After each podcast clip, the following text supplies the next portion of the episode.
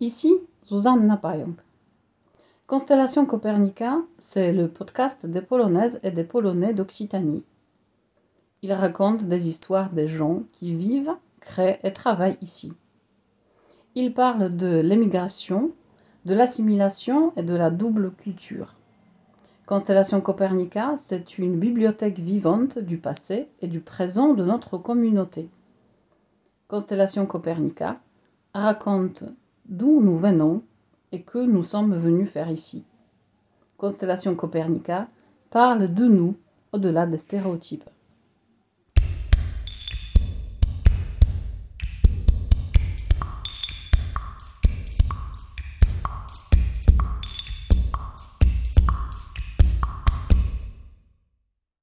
Dans cet épisode, j'accueille Carolina Popczyk, alias Carmen Hira chanteuse, coach vocal, autrice et compositrice. C'est une artiste complète à la créativité et à la personnalité débordante. Elle accompagne et forme les amateurs et les professionnels au chant avec les techniques modernes et très personnalisées, inspirées de son expérience et de la méthodologie de vocal yoga.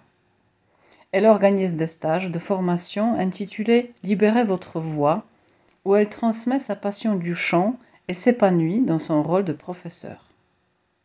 Carolina considère la voix comme un outil très puissant d'expression des émotions. La voix peut guérir, soulager, donner de la joie, mettre notre cerveau sur d'autres rails. Pour elle, tout le monde peut chanter. Nous avons tous un artiste en nous. Je suis ravie de pouvoir faire cette émission avec toi. Merci. Qu'est-ce que tu fais à Toulouse? Alors, je m'appelle Carolina Popchuk et il y a exactement 10 ans, non, 11 ans, quand je suis arrivée à Toulouse, en fait, euh, à l'université à Katowice, où je fais lettres modernes, ils ont proposé partir en Erasmus. Donc, je me suis dit pourquoi pas? Alors, je suis, je choisis euh, avec une copine à moi Toulouse parce qu'on a trouvé que c'est moins cher que Paris et la bourse que l'université il a nous proposé, c'était vraiment pas très élevé. J'ai entendu aussi une fois dans ma vie, comme tu changes le pays où tu vas vivre, tu changes aussi un ton destin. Alors j'étais curieuse de, euh, de, de vérifier et voilà pendant ce temps-là, je cherchais vraiment ma place terre et voilà, j'ai trouvé Toulouse. Même quand je, euh, suis arrivée ici, je n'étais pas sûre. Est-ce que c'est ici Est-ce que c'est Espagne Est-ce que c'est Barcelone euh, J'ai cherché le travail euh, à Londres et finalement, j'ai resté ici. j'ai trouvé ma place, mais bien évidemment, au début, c'était pas facile parce que je suis venue en France, voilà, sans rien. Je n'ai pas parlé français. Mes diplômes polonais sont, c'était pour rien. Alors, je commençais à réfléchir, qu'est-ce que je veux faire? Et voilà, j'ai trouvé ma, ma voix professionnelle et ma voix de ma vie. Parce que mon travail, et je suis coach vocal et professeur de chant, c'est ma grande passion. Voilà. Et aussi une forme de l'art et performance. Qu'est-ce qui a fait que tu, tu t'es enraciné à Toulouse? Pense que c'est des amis, des amoureux, bien sûr. Là, aujourd'hui, je suis maman d'un enfant de 4 ans et demi. Euh, ma fille, euh, elle est à l'école ici, donc on ne peut pas bouger comme avant. Et après, le travail, la connexion entre les gens et aussi, j'ai l'impression je ne sais pas si tu vas être d'accord avec moi, mais qu'à euh, à Toulouse, on trouve cette forme d'esprit qui bouge, moderne. J'ai l'impression que cette ville vraiment bouge et grandit énormément depuis ces dix ans que je suis ici. Toulouse, il y a dix ans et Toulouse aujourd'hui, c'est pas même ville. Et les gens que je rencontrais, je n'aime pas Paris.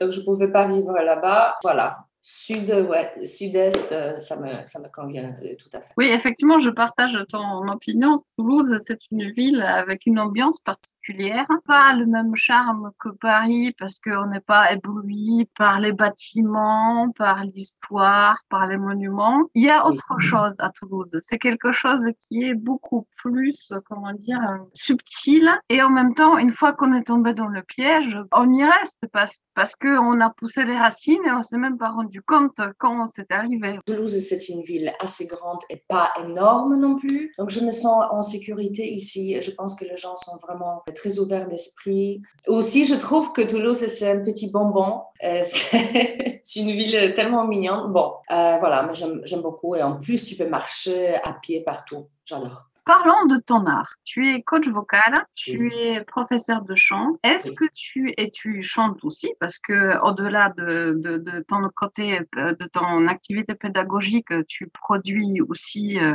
toi-même. Donc parlons de ce volet. Est-ce que tu as commencé cette activité euh, déjà en Pologne ou euh, c'est venu seulement quand tu es arrivé en France? Cette histoire est longue et compliquée. quand j'étais enfant, je fais conservatoire.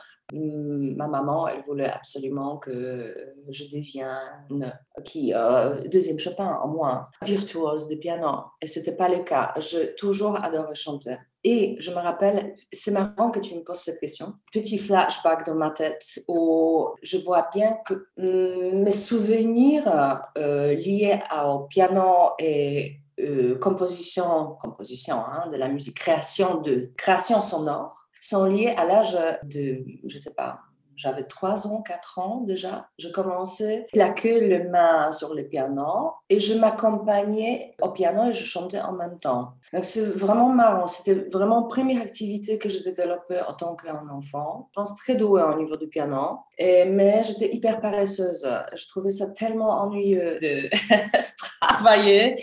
Et en plus, école classique en Pologne a vraiment très très grand niveau. Euh, les profs sont très exigeants c'est pas du tout souple et ils t'obligent de faire des choses que tu n'as pas envie. C'était vraiment les programmes en Pologne et les programmes en France c'est pas le même programme. Hein. Donc aussi le niveau est différent. Je pense que nous Slaves, euh, le Russe, les Polonais, voilà, les Tchèques, Slovaques, quand on finit euh, le, le, conservatoire, c'est c'est fait. On a vraiment un très grand niveau, même si on a fait juste six, sept classes de piano. c'est peut-être euh, mon côté qui veut se sentir supérieur aux autres, je ne sais pas. Mais vraiment, j'ai vu ça. Donc voilà, ça m'a un peu traumatisé quand même. Ma famille, pareil. Et ma mère et mon beau-père, qui était pianiste, qui était prof aussi dans ce conservatoire, ils ont dit basta, fini, fini, tu fais plus de la musique, tu avais ta chance. Ils n'ont jamais considéré, euh, les gens, ils n'ont jamais vraiment découvert euh, un grand talent. Hein. Même mon, mon beau-père, il m'a toujours, et ça c'est vraiment super histoire pour dire à tout le monde qu'on peut chanter. Donc, ma mère, elle chante super bien. Je ne veux pas dire qu'on a fait compétition, mais quand on voit euh, une mère qui, qui est comptable, elle chante hyper, hyper bien, elle était vraiment, vraiment douée. On hésite à ouvrir la bouche, d'accord? Parce qu'on a déjà une star à la maison. Et mon beau-père, qui a essayé de me coacher, premier temps, il a dit non, T'as pas des aigus, vraiment, Caroline, n'essaye même pas. On reste sur les graves, le, note grave dans les chansons. OK, donc je me suis dit, bon, t'as pas des aigus, et c'est comme ça, et c'est euh, à vie, et, euh, et voilà il faut avoir un talent pour savoir chanter. Qu'est-ce que je me suis dit? Et euh, après, je commence à voir. Donc, j'étais énormément intéressée par le chant. Après le conservatoire, je commence un atelier de chansons.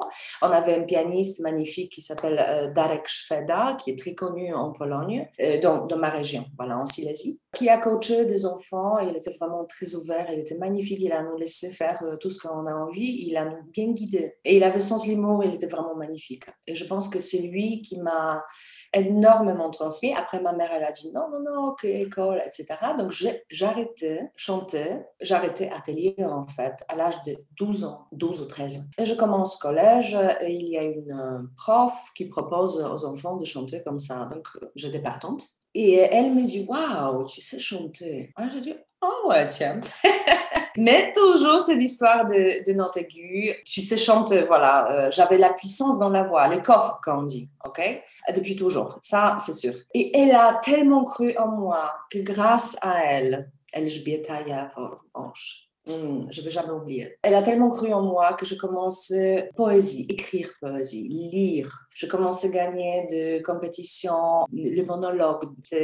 Non, vraiment, cette période de collège, c'était très créative. J'ai fait le théâtre, la musique. Et grâce à elle, parce qu'elle m'avait poussée, parce qu'elle a cru en moi. Je composais ma première chanson, j'avais 13 ans. Et je fais tout en cachette parce que je voulais pas que ma famille sache euh, que qu'est-ce que je suis en train de faire. Donc, quand ils étaient au travail, je me suis mis au piano. Et comme ça, grâce à ça, j'ai jamais perdu vraiment la connexion avec cet instrument. Et j'ai développé ma propre technique et mon propre euh, l'oreille. Et si on veut composer, on est vraiment capable de le faire et euh, rien ne nous empêche. Et peut-être c'est vraiment très audible dans ma musique. Je compose par les images. Je vois une histoire Et cette histoire, je transmets dans les paroles et dans la musique. tout va ensemble. C'est pas que je commence la chanson par les paroles ou par la musique. Donc, euh, ça commençait comme ça. Et après, au lycée, c'était presque fini. Euh, je faisais encore un peu de théâtre. Plus de théâtre, vraiment, je fais plus de théâtre que la musique. Quand j'ai commencé l'université en deuxième année, je me suis dit, oh tiens, je vais, je vais peut-être euh, revenir voir ce fameux pianiste de Dombrova Gurnicza. En même temps, lettres moderne à l'université à Katowice.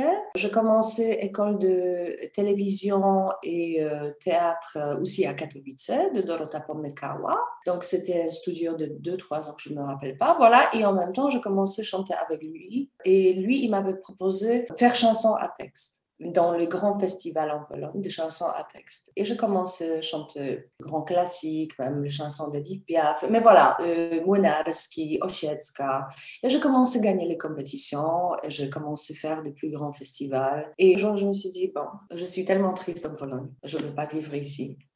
Quand j'avais 24 ans, j'ai tout fini, j'ai fini mes études et je me suis dit, OK, dernier, dernier trimestre voilà, de mon éducation, je peux passer en France. Et donc, je l'ai fait et, euh, et voilà, et l'aventure a commencé. On peut dire que la France, finalement, t'avait libéré d'une certaine manière, d'avoir changé l'environnement, t'a permis euh, de lâcher des contraintes euh, réelles ou psychologiques qui finalement, ils ont, qui, que tu t'es imposé ou que ton environnement t'imposait et que là, tu as lâché tout et tu te dis, là, je suis moi-même. Que je change aussi, bah, peut-être la manière de concevoir la vie. À 100%, tu as raison.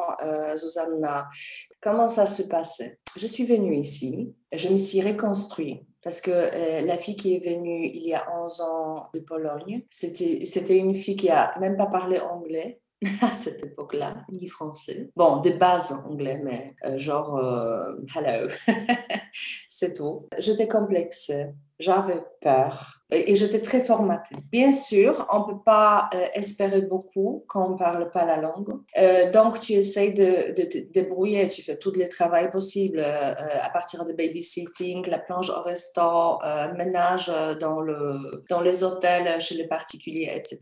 Et j'ai plutôt fait. Et tu te dis, OK, qu'est-ce que je veux faire Je travaillais dans un, dans un grand hôtel à Toulouse. Un soir, il y avait un pianiste avec une chanteuse. Et je juste une fois à quelqu'un que je chante. C'est une collègue de travail. Elle a dit, OK, viens, viens, tu vas chanter avec lui. Donc, je ouvre la bouche, euh, les gens, ils commencent à arriver. Je n'ai pas chanté pendant trois ans, pas du tout. Je n'ai même pas ouvert la bouche. Et ils, avaient bouche je commence à chanter. Cette histoire, ça s'est fini vraiment hyper rapidement. Les gens, ils ont dit, il faut que tu parles avec le manager de cet hôtel, il faut que tu chantes à sa place. Euh, tu chantes mieux que elle, elle est professionnelle. Je dis, bon, elle est professionnelle. Qu'est-ce que ça veut dire professionnel, tu vois? Ok, donc euh, j'ai trouvé vite fait un guitariste, on a fait un répertoire de. Je présente mon CD au manager, au euh, big boss, et il refuse. Il me voit toujours comme femme de chambre, comme femme de ménage. Il me dit non, mais les chants, c'est partout pour toi, tu vois, c'est trop dur. Je me suis dit, ok, d'accord, il ne voulait pas. Donc, je, je suis partie méditer. Donc voilà, j'étais au chômage, c'était fantastique. Je méditais, euh, j'étais à Londres, j'étais en Espagne. Et euh, c'est un peu comme Eat, Pray and Love, Eat, Pray. je, je commençais à faire énormément de travail euh, sur moi-même. Donc, on peut dire que mon, ma grande passion, c'est le développement personnel. Et j'ai toujours cru, j'ai toujours cru, je pas écouter les autres. Bien sûr, j'ai toujours peur quand je commence un nouvel projet. C'est pas grave, hein, de, nouveaux projets parce qu'il y a tellement maintenant. J'avance, j'avance. J'essaye de ne pas écouter critique d'intérieur de ma tête et j'avance. Donc, je commençais à donner des cours il y a six ans maintenant. Au début, c'était une catastrophe. Je pas parlé français, mais je parlais très bien anglais, donc ça c'était super. Et euh, je commençais à traduire avec le dictionnaire, mot par mot, toutes les techniques que je connais. C'était jour et nuit. Et au bout d'un moment, au bout de six mois, je commençais par parler couramment. Bon, je développais vraiment mon, vocabulaire professionnel parce que c'est différent que le vocabulaire de, la vie quotidienne. En même temps, je commençais à participer en compétition un peu euh, en Europe. C'était des voices, de, voilà, des gens qui habitent hors de Pologne. Et là, je, je gagnais prix. Et, c'est l'école où je, je, commençais mes propres cours de chant avec mon coach vocal. Cette école, il m'a proposé de devenir coach vocal. Et ça commence à marcher assez rapidement. Bien sûr, je fais euh, le travail avec euh, le psy qui m'avait dit, parce que ce jugement de moi-même était énorme. Je me suis dit, mais non, tu es folle, hein. tu parles moitié anglais. Comment le français va rester avec toi? Elle m'avait dit, si j'ai un idiot en face de moi qui ne veut pas communiquer, même euh, en chinois, on ne va pas jamais communiquer. Ce n'est pas la question de langage, c'est la question d'intelligence émotionnel. Et, euh, et c'est vrai, ça a beaucoup marché. Je pense aussi tout ce que j'ai vécu avant, ces trois, euh, trois, trois années euh, tellement dures, derrière moi déjà, mm, ils m'ont construit et grâce à ça, je gagnais cette côté vraiment humaine. J'ai compris les difficultés des gens. Je, je, je vois personne en face de moi. Et je sais qu'il y a ici, malheureusement, le coach comme ça, qui prend qui se sent supérieurs aux autres. Et c'est pas une bonne base. Donc voilà, c'est un succès. C'est un succès parce que prof de chant, coach vocal, c'est un peu un psy. Il faut rester très ouvert, très attentif euh, et accompagner vraiment. C'est, je, je, pense qu'on est thérapeute surtout. Tu pratiques aussi une technique de coaching qui est basée sur le yoga. C'est effectivement, c'est assez curieux, peut-être comme euh, au premier abord, comme mélange. J'ai une amie qui est metteur en scène et qui travaille énormément aussi euh, dans le domaine des comédies musicales. Elle m'a toujours dit que le chant, c'est quelque chose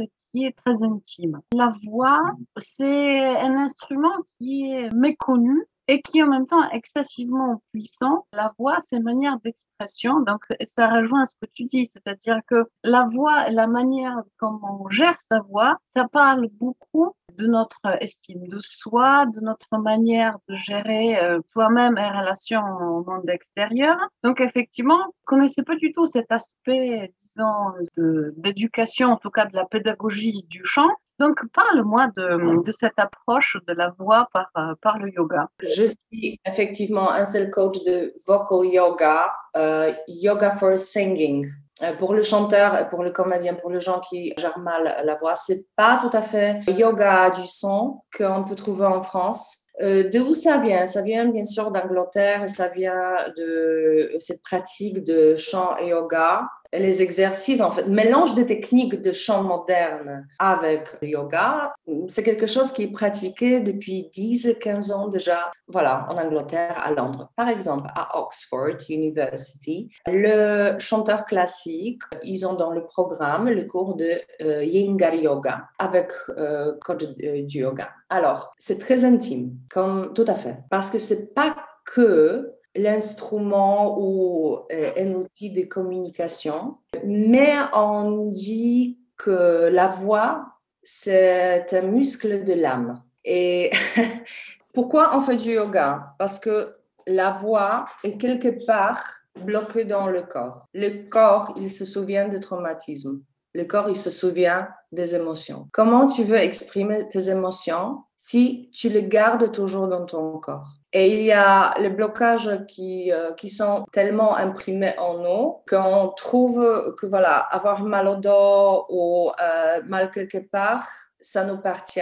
C'est à nous, c'est depuis toujours. Donc on commence à euh, s'habituer et on oublie au bout d'un moment, mais on reste bloqué. Alors la voix va rester aussi bloquée première chose que le coach vocal, n'importe quel, fait, c'est de relaxation corporelle ou body warm-up. Donc vraiment, on travaille sur le corps. Même si c'est pas du yoga, c'est bien de faire quelques exercices, ouvrir la poitrine, travailler sur les muscles, échauffer le muscle. Pour échauffer le muscle, comme le corps vocal, il faut avant faire le body scan. Donc vraiment regarder tout notre corps. Pour moi, essentiellement, même euh, tu peux voir ça dans, dans la façon quand je, je chante ou je compose, c'est vraiment le travail avec les émotions. Alors, la voix, pour moi aussi, c'est un outil euh, que chaque personne a, qu'on peut se guérir, de auto-guérison. C'est un chant, c'est un massage d'intérieur. Donc, ça, c'est très important à savoir qu'on peut faire, euh, on peut méditer, on peut soulager les douleurs. Est-ce que, est-ce que tu as déjà vécu ça ou essayé ça? Quand tu été triste, inconsciemment, tu commences chantonneur ou chanteur. Peut-être on se souvient même pas, ou sous la douche, etc. Moi, ça m'est arrivé pendant le premier confinement. J'étais vraiment, vraiment très triste. un jour. Je commence à chanter. Et là, je, voilà, cinq minutes plus tard, je me suis dit, waouh, je suis énormément soulagée. Mais je commençais à euh, chanter inconsciemment, involontairement. Voilà, la bouche s'est ouverte toute seule et je, j'ai sorti quelques notes.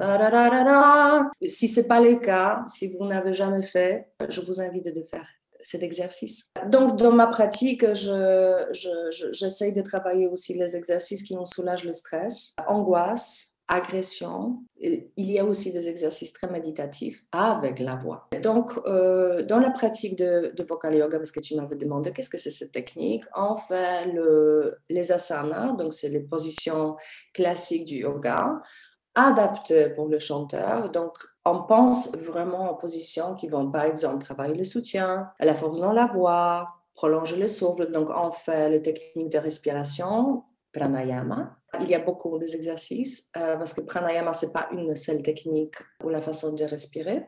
On chante en même temps on fait les bruits parce que c'est pas vraiment chanter. Pourquoi on n'arrive pas à chanter devant quelqu'un? Parce que c'est un acte énormément intime, plus que rester tout nu et se promener devant les gens. Parce que tu t'exprimes ton intérieur, ton, ton univers euh, intime. Il y a rien plus intime qu'ouvrir la bouche et chanter devant quelqu'un. Donc vraiment, il faut accueillir et remercier cette personne, même nouveau élève, personne qui va hum, chanter devant moi de faire cet acte, féliciter acte de courage. Je pense que les gens, ils se sentent vraiment euh, soutenus. Et là, on peut commencer le travail. Qu'est-ce que c'est très important quand tu vas commencer à chanter? C'est de oublier cette connexion entre mon ego et la voix. La voix, c'est moi. Je peur de faire. Hmm? Il cherche la perfection. Ma voix, c'est pas tout à fait moi. Quand je travaille la voix, je dis, OK, c'est un peu comme travailler le piano, OK? Avec la pratique, tu vas devenir meilleur. Et là, je t'assure, c'est à 100%. Pareil, comme dans toutes les autres techniques euh, artistiques, dans le chant, on apprend les techniques pour mieux chanter et chanter plus facilement. Et vraiment, je crois que chaque personne, si on n'est pas sourde, et même je travaille avec une femme sourde, qui est vraiment fantastique, qui a, qui a développé, euh, euh, euh, qui, a développé la technique du chant, elle chante aujourd'hui très très bien. Pas entièrement sourde, voilà, elle a un pourcentage de surdité. On peut apprendre à chanter, voilà. Ah, qu'est-ce que je voulais te dire? Donc, quand on commence à chanter, pour commencer à chanter, il faut oublier que, il faut oublier avoir peur. qu'est-ce que c'est mieux que parfait? C'est fait. Donc, si les gens ils me demandent comment je peux commencer à chanter, je ne sais pas, mets ta chanson préférée dans n'importe quelle langue ou juste commence à chantonner la chanson d'enfance au clair de la lune à Côte qui va, etc. Et euh, rien que ça, ça va nous faire follement du bien. Et par ça, on peut commencer à chanter. Donc voilà, petite pratique. Kaizen, étape par étape, minuscule. Parle-moi de tes projets, parce qu'au-delà de ton activité de propre tu es aussi chanteuse. Tu fais partie d'un duo euh, que tu as lancé il y a quelque temps, que vous faites différents projets d'enregistrement. C'est des projets euh, qui sont extrêmement intéressants euh, par l'air porté créatif et par le porté aussi un peu spirituel, parce que j'ai l'impression que dans ton art, tu travailles énormément aussi le côté justement intime, mais aussi peut-être un peu ésotérique de la musique. ok, je pense que tu parle de duo Ika. Donc ça, c'est un projet acoustique. La voix et la guitare.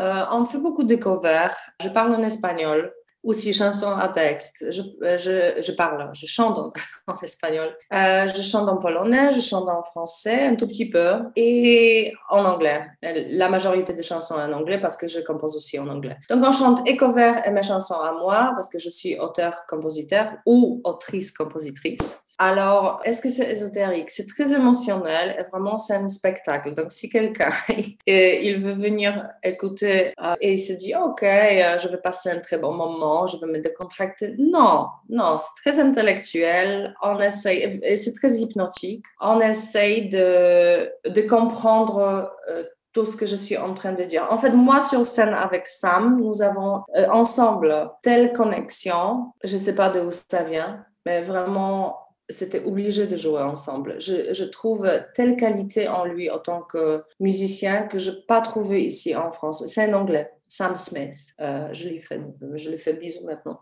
Sam, si tu vas un jour écouter cette podcast, je parle que du bien de toi. Vraiment discipliné, il y a même euh, le même niveau de, de connaissance, de savoir-faire. C'est très subtil aussi de sa part. Il entend, il écoute le chanteur, et c'est pas le cas de tous les musiciens. Et, euh, et, grâce à sa musique tellement simple, tellement bien faite, je suis portée. Je me décontracte, je, je, me sens, comment dire, je me sens confortable sur scène avec lui. Donc je peux tout faire vraiment. Et vraiment rentrer dans mon univers très intime. C'est marrant parce que je parle un tout petit peu espagnol, mais pas autant pour connaître le, le paroles de chansons folkloriques espagnoles qui datent donc, on, on, chante par exemple, on fait Kukuru Kuku, Paloma, c'est une euh, chanson qui parle de deuil, de mort, de l'amour, qui me touche énormément. Et avant, et comment, donc je commence à chanter cette chanson et je jamais traduit les paroles. Mais je savais, je savais de quoi parle cette chanson. Et j'ai toujours chanté cette chanson avec cette intention. Et il me dit un jour, est-ce que tu as vérifié la, euh, la traduction? Comme ça, par la curiosité, parce qu'il était sûr. Je dis non, jamais. Donc je lui dis à quoi ça parle mon histoire. Mmh. Et elle dit, c'est incroyable, parce qu'exactement la traduction, ça parle d'un homme qui a perdu une femme, elle était morte. Et pour moi, c'est une histoire aussi de, de la folie il devient fou de tristesse et de deuil d'être seul, qu'il voit euh, une colombette et il commence à lui parler dans cette chagrin. Voilà, je parle même histoire je raconte même histoire pendant que je chante. Et donc, euh, c'est marrant parce que, par exemple, je fais Serduszka Cztery Oczy, de cœur, quatre yeux. Euh, c'est une chanson folklorique polonaise, euh, aussi qui parle de l'amour, très jeune aussi, impossible à se réaliser et des doutes. Est-ce que je peux être avec cette personne ou pas? Le français qui écoute cette chanson, il arrive interpréter sans connaître la traduction. C'est marrant, hein on peut raconter une histoire juste avec les, les sons, une grande histoire. J'adore ça. On rejoint l'idée que, que les archétypes euh, culturels ou les symboles sont universels. Rien dans notre esprit, une forme, comment dire, de, de représentation qui est tellement universelle qu'on se transmet ça euh, d'une manière complètement inconsciente. Oui, oui, absolument.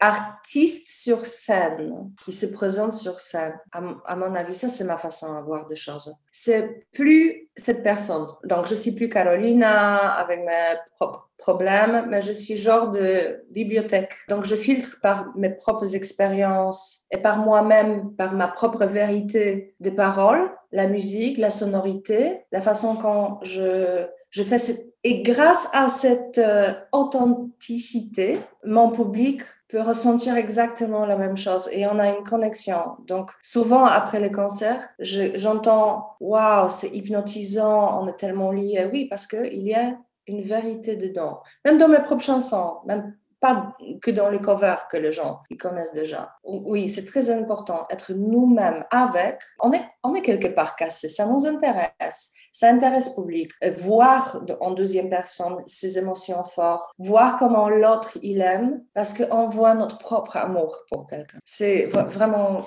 fantastique. J'ai entendu euh, un truc vraiment magnifique. Je sais pas, c'est un phénomène, c'est la magie. Je sais pas pourquoi l'art pas visuel, mais l'art comme la musique tellement fort. Le, les artistes les plus aimés par le public, c'est les musiciens. De tous les musiciens, c'est les chanteurs. Parce qu'ils ont la clé de mémoire des gens. Quand tu écoutes la chanson, tu te dis, waouh, je me rappelle, c'était une période très difficile et cette chanson, j'écoutais en boucle, elle m'avait énormément aidé. Ou tu te dis, waouh, quand j'étais amoureuse, j'écoutais cet artiste. Cette chanson, j'ai entendu une fois quand je rencontrais mon mari, ou voilà, euh, comme ma, ma fille est née, euh, j'ai mis aussi la musique. Et Stevie Wonder, il va être toujours pour toute ma vie avec cette, euh, cette expérience de la naissance de Isn't She Lovely? Isn't She Lovely? Je vois Alma et je vois euh, cette chanson. Quoi d'autre? Voilà, donc nous, apparemment, les chanteurs ou les musiciens, nous avons le clé de mémoire des gens. Donc, c'est très universel. Et on est plus aimé que le peintre et les autres artistes. Apparemment, apparemment, c'est beaucoup plus difficile. Lundi, je travaillais avec une grande artiste euh, qui est artiste manuelle de, l'art visuel et euh, elle a commencé à chanter. Elle a vraiment besoin, elle a dit, pour moi, reine de toutes les disciplines de l'art, c'est la musique. Il faut que je chante. Et je lui dis, ah ouais, tiens, parce que moi, comme tu as dit au début, je commençais à peindre. J'adore ça. Oh mon Dieu, qu'est-ce que j'adore ça. Je suis passionnée. C'est pour moi une forme de méditation la plus forte qui existe que je pratiquais je pratiquais tellement. Basana, méditation guidée, en silence, euh, il y a déjà 15 ans, je m'ai donc euh, au plus, même 17, 18. Et j'avais 16 ans quand je commençais, vraiment ça date. Hein. Et elle a dit non, non, parce que tu vois, il euh, c'est très difficile de rentrer dans, en toi-même et sortir bien et en plus contrôler cette voix, savoir faire tout ce que tu veux avec cette voix. Donc voilà, contrôle, euh, euh, contrôler la voix et chanter et raconter une histoire en même temps. Je suis peut-être elle a raison, mais j'ai oublié que c'est difficile. Oui, donc. Parle-moi justement de la peinture, parce que tu te perfectionnes toujours dans ton chant, mais effectivement, ces derniers temps, tu as commencé à expérimenter aussi les arts visuels. Pour compléter tes manières d'expression ou tu recherches autre chose à travers la peinture? Je ne sais pas par quoi commencer, parce que l'histoire est vraiment très complexe je, me suis dit, si réincarnation existe, j'aimerais bien me réincarner euh, comme peintre. Je ne veux plus être musicienne, je veux être peintre. Mais je n'étais jamais vraiment douée et en l'art plastique à l'école, euh, c'était vraiment une catastrophe. Hein. Ou peut-être on est justement en Pologne très formaté, il faut que tu fasses comme ça et pas différemment. Je me suis, je pense, découragée. Je, voulais essayer une fois, je suis allée faire euh, un atelier de, de peinture, j'avais 17 ans ou 16 ans. Et ça n'a pas marché, je n'ai pas vu du tout la perspective. Euh, donc, je me suis dit, OK, c'est pas pour toi. Vraiment, c'est pas pour toi. Et il y a un mois et demi, ça commençait exactement la nuit du 17 janvier où je rêvais et après cette rêve, je suis allée directement au magasin acheter la peinture. Et je commençais par aquarelle. Et non, je commençais par linogravure. Un de mes artistes préférés, c'est Nick Cave. Comme cadeau euh, de, Noël, j'ai reçu un livre qui s'appelle Stranger Than the Kindness, qui est juste ici. Et j'ai découvert qu'il peint aussi en même temps, qu'il a vraiment euh, un projet de composition, c'est lié aussi à l'art visuel. Il fait des cahiers, un peu comme où il met ses paroles et la peinture qui est liée avec, ou un petit, je sais pas, note visuelle. J'avais peur d'ouvrir ce, livre et de regarder parce que je voulais pas faire la même chose. Donc ça, c'était 26, euh, 26, décembre. Je commençais à avoir vraiment des rêves euh, très liés à l'art. Là, par exemple, incroyable, il y a trois semaines, j'avais un rêve que je vois paysage de Pologne avec un bus dans la neige et tout est fait en peinture en l'huile. Donc c'était formidable de voir ça. Je développais une autre perspective. Je pense que ce qui s'est passé avec moi, c'est que grâce à cette, grâce à, l'effet que je commençais aussi à peindre et apparemment je suis douée. Voilà, vraiment je pris les pinceaux je commence à faire et j'ai découvert, waouh, c'est quand même pas mal. Hein? C'est incroyable. Si on a quelque chose à dire et on a notre propre univers, et dans la musique, et sur la feuille, il y a toujours une histoire. C'est ça qui est incroyable. Que, que les gens ils vont dire, Ouais, c'est Carolina ou Carmen Hira parce que en tant qu'artiste, je me présente comme Carmen Hira. Je voulais pas être Carolina, prof de chant, maman sur scène. C'est vraiment un alter ego, on dirait. Et, bon bref, et euh, je commençais à peindre. Je me suis dit, ok, ouais, c'est peut-être qu'on chante, apprendre des techniques. Donc je commence à m'intéresser avec YouTube. Je regarde quelques techniques et après je fais bien sûr par moi-même en silence. Je n'écoute pas la musique quand je fais l'art. Pareil, quand je compose, j'écoute jamais la musique. En fait, je n'écoute pas beaucoup de musique euh, d'actualité. Si j'écoute quelque chose, c'est la musique classique uniquement. Et c'est vraiment la musique euh, un peu comme musique, la musique du fond, de background. Je suis en train de vraiment je me concentre pas qu'est-ce que je suis. C'est vraiment pour euh, vider la tête. Je travaille tellement avec la musique et l'art que, que, là maintenant je me suis dit ok, j'écoute personne. Et pour te dire, voilà, ça fait un mois et demi, là maintenant, ouais, un mois et demi toujours, quand ça dure, et je essaye de faire chaque jour quelque chose. Donc là, mon nouveau challenge, donc je fais l'encre, je fais watercolor et aquarelle, et, euh, et là maintenant, je suis en train d'envisager les portraits. Qu'est-ce que c'est difficile, mais j'essaye, j'essaye d'apprendre. Et j'adore ça, absolument. Je suis euh, amoureuse de ça. Et voilà, je crois que grâce à cette technique que je fais sur moi-même, je, sais faire avec la voix, je sais chanter et grâce à ça, aujourd'hui, je, je sais aussi peindre. Donc, en développant la voix, je développe inconsciemment une autre espèce de, de voir. Voilà, parce que par, par la voix aussi, quand j'écoute quelqu'un, je dis, ah, elle fait ça, ça, ça, ça, ça, elle fait twang, elle fait belting, edge, ok, ok, ok, je comprends tout.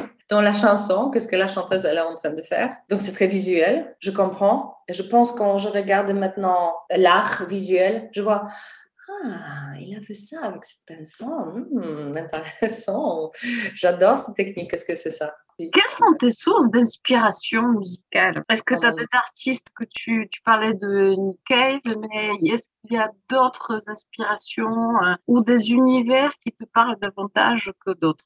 J'adore la musique polonaise. J'adore la musique classique, le minimalisme. Euh, Henryk Mikołaj Górecki, toutes ces symphonies. Je peux passer des heures comme ça. Vraiment, euh, je suis comme une éponge. J'écoute tout. J'adore des dissonances. J'aime Nick Cave parce que c'est un grand poète. Euh, Leonard Cohen. Donc, wow, vieux, vieux, vieux. Quand j'avais 5 ans, je suis tombée amoureuse de, en même temps, de Prince et de Björk, Jeanne Björk. J'étais euh, collé à, l'écran de télé et je regardais MTV. Quand j'étais très jeune, c'était Nirvana. Bon, j'écoutais énormément de musique à la maison grâce à mon beau-père. On a écouté quand même euh, la musique classique, elle était présente, mais personne vraiment a écouté minimalisme. Et après la musique du film, j'adore le film. C'est peut-être pour ça que je voulais être comédienne et euh, mais voilà. Et ça s'est pas fait.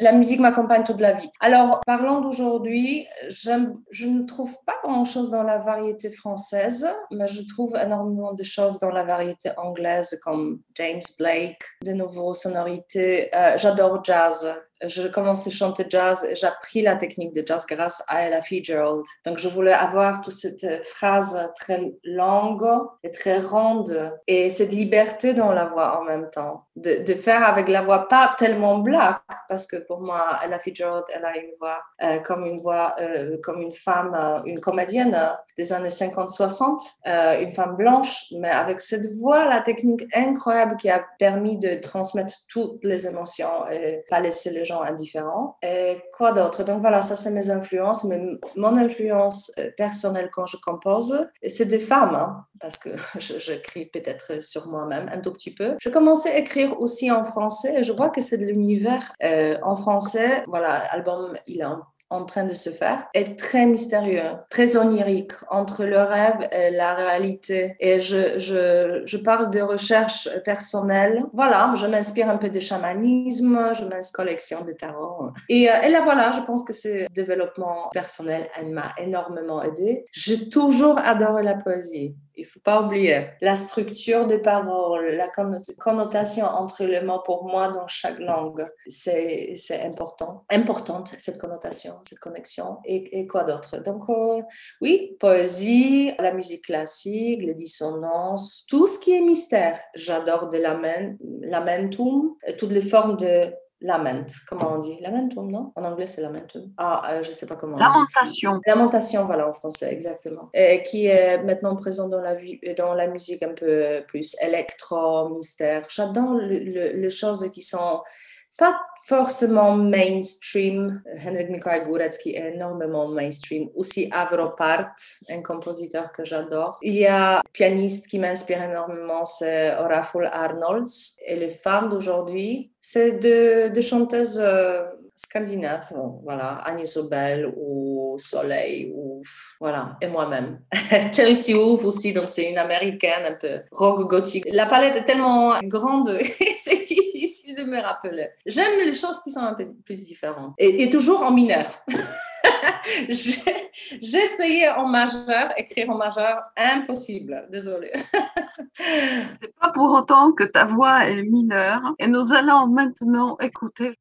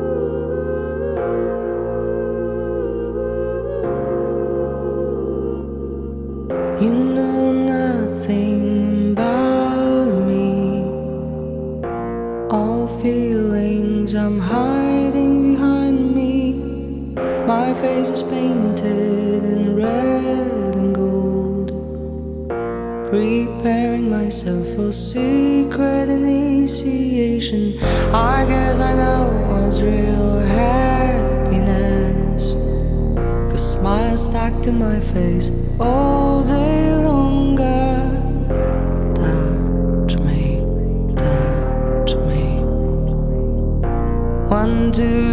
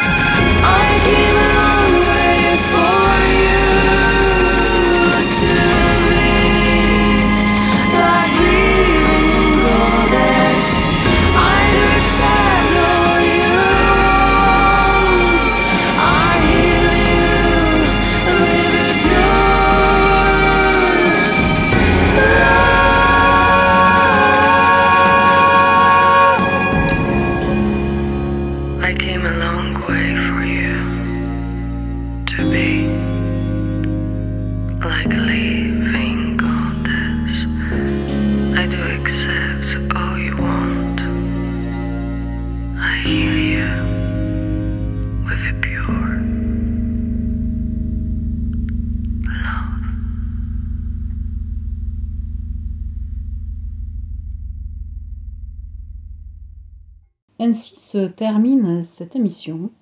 Merci de nous avoir écoutés. Prochain épisode dans 15 jours. À bientôt.